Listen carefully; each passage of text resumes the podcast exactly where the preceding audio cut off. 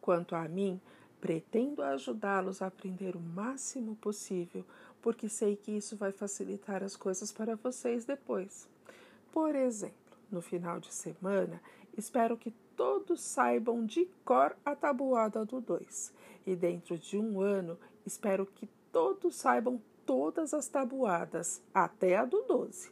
Isso poderá ajudá-los no futuro. Por acaso alguém de vocês já sabe a tabuada do 2?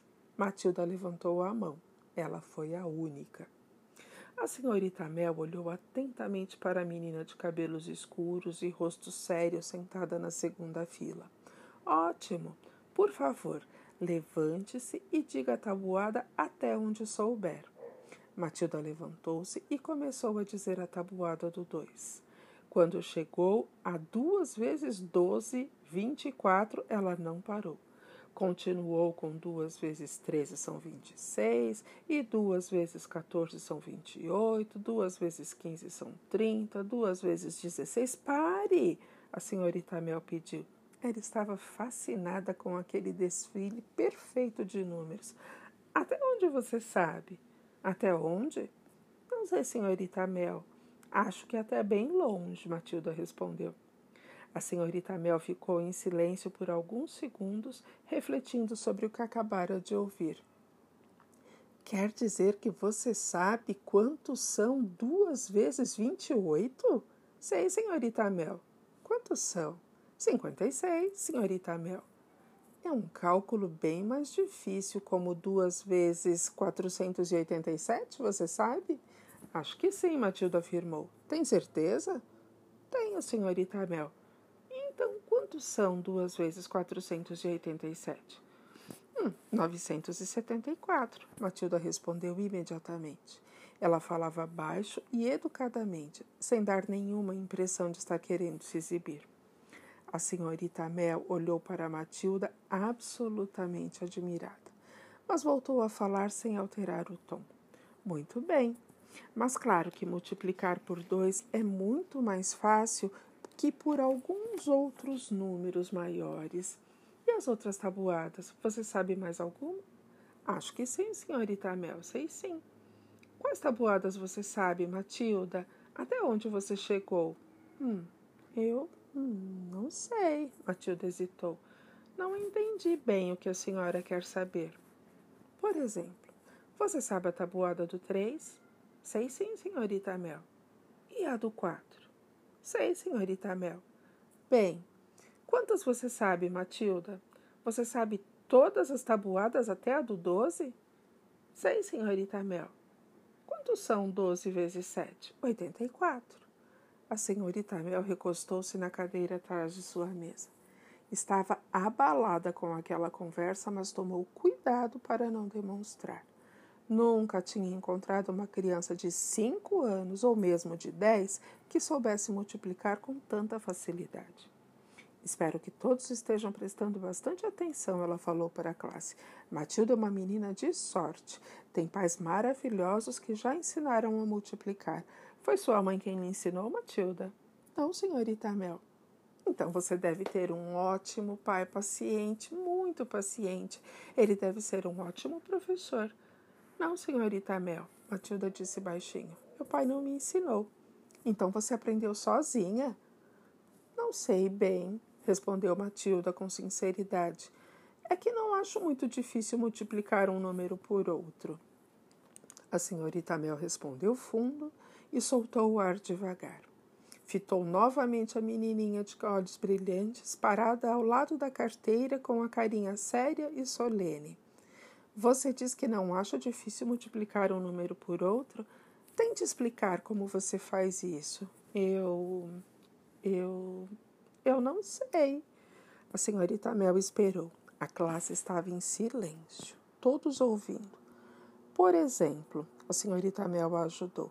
Se eu lhe pedisse que multiplicasse 14 por 19, não, essa é muito difícil. São 266. Matilda respondeu timidamente. A senhorita Mel a encarou. Em seguida, pegou um lápis e fez rapidamente a conta no papel. Quanto você disse que dava conta? indagou fitando Matilda. 266. A A senhorita Mel baixou o lápis, tirou os óculos e começou a limpar as lentes com um lenço de papel.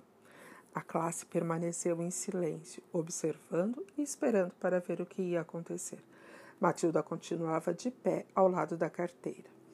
Agora, Matilda, tente me explicar exatamente o que acontece na sua cabeça quando você faz uma multiplicação como essa. A senhorita Mel disse, ainda limpando os óculos. É evidente que você faz algum tipo de raciocínio, mas você chega ao resultado quase imediatamente. Pense, por exemplo, na conta que você acabou de fazer, 14 vezes 19. Eu. Eu. Eu só separo 14 na minha cabeça e multiplico por 19, Matilda murmurou. Não sei explicar. Sempre imaginei que se uma pequena calculadora de bolso consegue fazer isso, eu também deveria conseguir. De fato, a senhorita Mel concordou. O cérebro humano é surpreendente.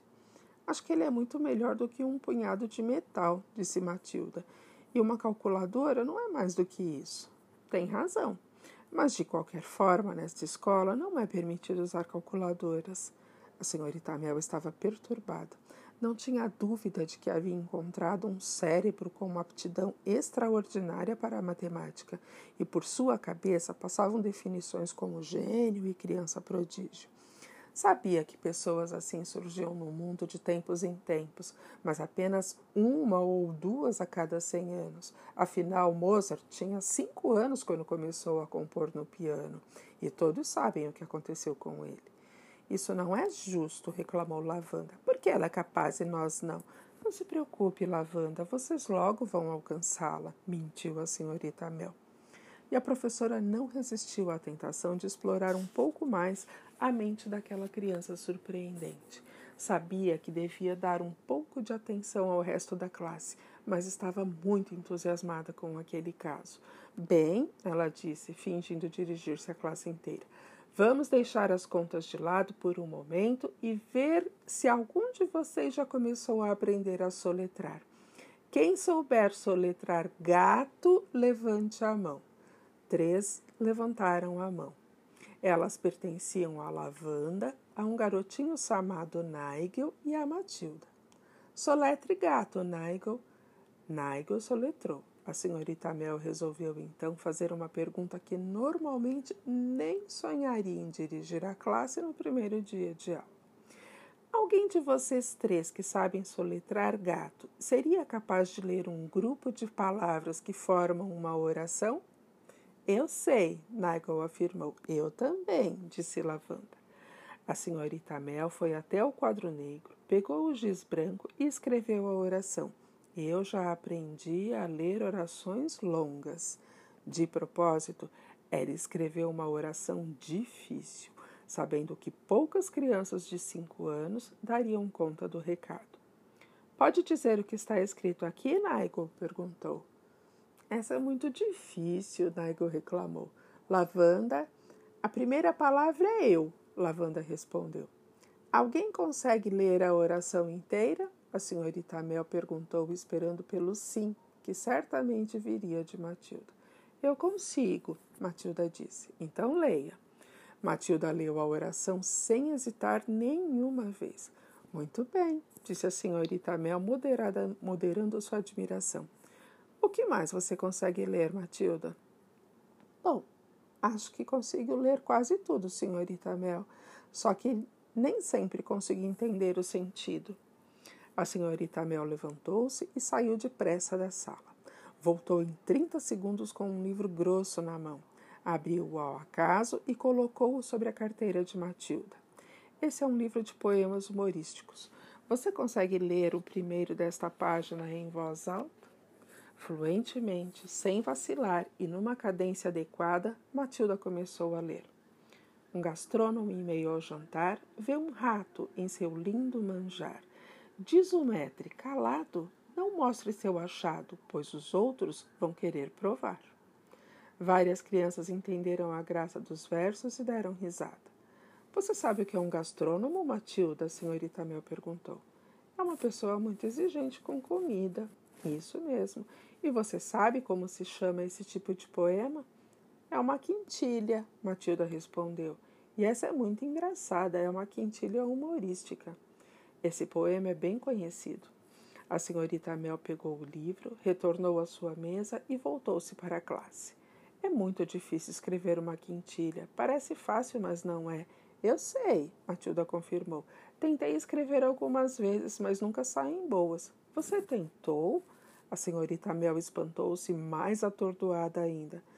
Pois, Matilda, eu gostaria muito de ouvir um desses poemas que você escreveu. Você se lembra de algum? Bem, hesitou Matilda. Na verdade, eu estava tentando fazer um sobre a senhora enquanto estávamos sentados aqui. Sobre mim? Ora, então esse nós temos que ouvir, não é? Mas acho que não quero dizê-lo, senhorita Mel. Diga, por favor, a senhorita Mel pediu. Prometo que não vou me importar. Acho que vai, senhorita Mel, porque tive que usar seu primeiro nome para fazer rimar, e por isso que acho que não vou dizer. Como você sabe meu primeiro nome? Ouvi outra professora falando com a senhora um pouco antes de entrarmos na classe. Ela a chamou de Jenny. Mas eu faço questão de ouvir essa quintilha, Matilda. A professora insistiu com um de seus, com um de seus raros sorrisos nos lábios. Fique de pé e recite. Matilda levantou-se, relutante, e muito devagar, meio nervosa, recitou sua quintilha. Esta pergunta de todos eu ouvi. Será, será que há por aqui? Respondam meus colegas, moça mais linda que Jenny? Pois confesso que eu nunca vi. O rosto pálido e simpático da senhorita Mel ficou totalmente vermelho. Então ela deu mais um sorriso aberto, sorriso muito aberto, de puro prazer. Obrigada, Matilda, ela agradeceu ainda sorrindo. Embora ele não diga a verdade, seu poema é muito bom. Vou fazer o possível para guardá-lo na memória. Da terceira fila veio a voz de Lavanda. É bom mesmo, gostei. E ele fala a verdade, sim, garantiu um menino chamado Rupert. Claro que é verdade, confirmou Naigo. Toda a classe já estava gostando, já estava começando a gostar da senhorita Mel, embora ela mal tivesse notado outra criança além de Matilda. Quem ensinou você a ler, Matilda? Aprendi sozinha, senhorita Mel. E já leu algum livro sozinha? Algum livro infantil? Li todos os que a biblioteca pública tem, senhorita Mel. E gostou? Gostei muito de alguns, mas outros achei muito chatos. Diga um do qual você tenha gostado. O leão, a feiticeira e o guarda-roupa, Matilda disse. Acho C.S. Lewis um ótimo escritor, mas ele tem um defeito. Nos livros dele não tem nenhum trecho engraçado. Tem razão, a senhorita Mel concordou. Também não tem muita coisa engraçada em Tolkien. Você acha que todos os livros infantis deveriam ter coisas engraçadas? Acho, respondeu Matilda. Criança é uma coisa não é coisa séria. Criança não é séria como um adulto. Criança adora rir. A senhorita Mel estava assombrada com as reflexões daquela menina tão pequena. E o que você vai fazer agora que leu todos os livros infantis da biblioteca? Estou lendo outros livros, Matilda contou. Eu pego emprestado na biblioteca. A senhora Phelps é muito boa comigo, ela me ajuda a escolher. A senhorita Mel inclinou-se sobre a mesa e fitou maravilhada aquela criança incomum. Ela esquecera completamente o resto da classe. Que outros livros? murmurou. Gosto muito de Charles Dickens. Ele me faz rir muito, principalmente com o Sr. Pickwick. Nesse momento o sinal tocou e a aula estava encerrada.